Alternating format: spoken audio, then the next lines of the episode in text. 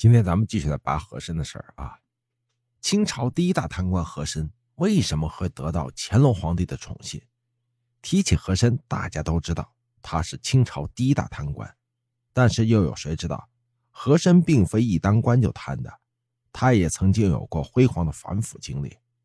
他是满洲正红旗人，生员出身。十九岁时，他袭世职，成为皇宫侍卫。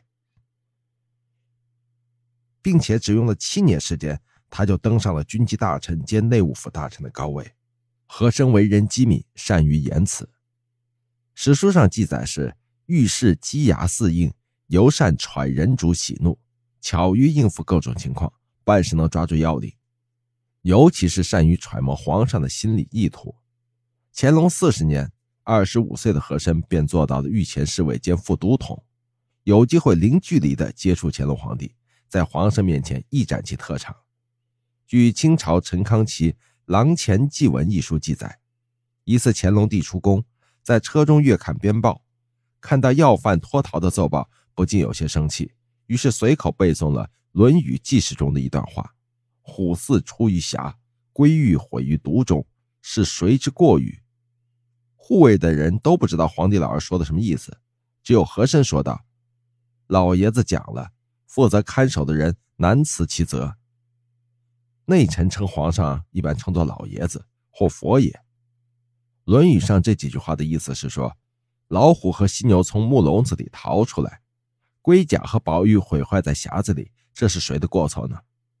乾隆听了和珅的解释，不禁对和珅刮目相看，怒气也消了。于是乎，自是恩遇日隆。乾隆帝一再破格提拔和珅。就是在和珅任御前侍卫的第二年，他被提拔为六部之首的户部侍郎、军机大臣兼内务府大臣。这一年他二十六岁。《清史稿·和珅传》中用了“亲亲相用”四个字来形容和珅升迁之速度。“亲亲”两个字是这么写的啊，侵略的“侵”的右半边，左边是个马字旁，它用来形容马跑得很快的样子。我觉得比喻的还是恰如其分吧。用现在的话说，就是和珅坐了直升飞机了。乾隆四十八年，三十三岁的和珅被任命为协办大学士，三年后又被委任为文华殿大学士。清人习惯称大学士为相国，于是和珅被尊称为和相，其位置嘛，就相当于明朝以前的宰相。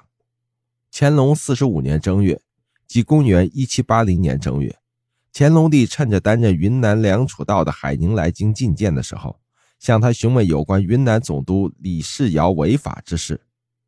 李世尧劣迹斑斑，皇帝都有所耳闻，但海宁仍然在为李世尧掩护。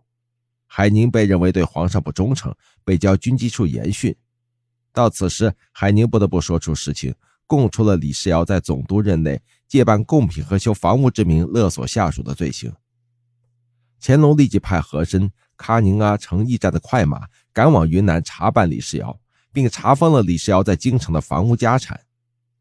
李世尧并非等闲之辈，在当时的官场，他有着才臣的美誉，特别是他向皇上进献贡品之精之美之优，是其他封疆大吏所不及的。乾隆皇帝曾经很疑信他，但是他过于贪婪，自己坏了自己的名声，乾隆帝不得不拿他开刀。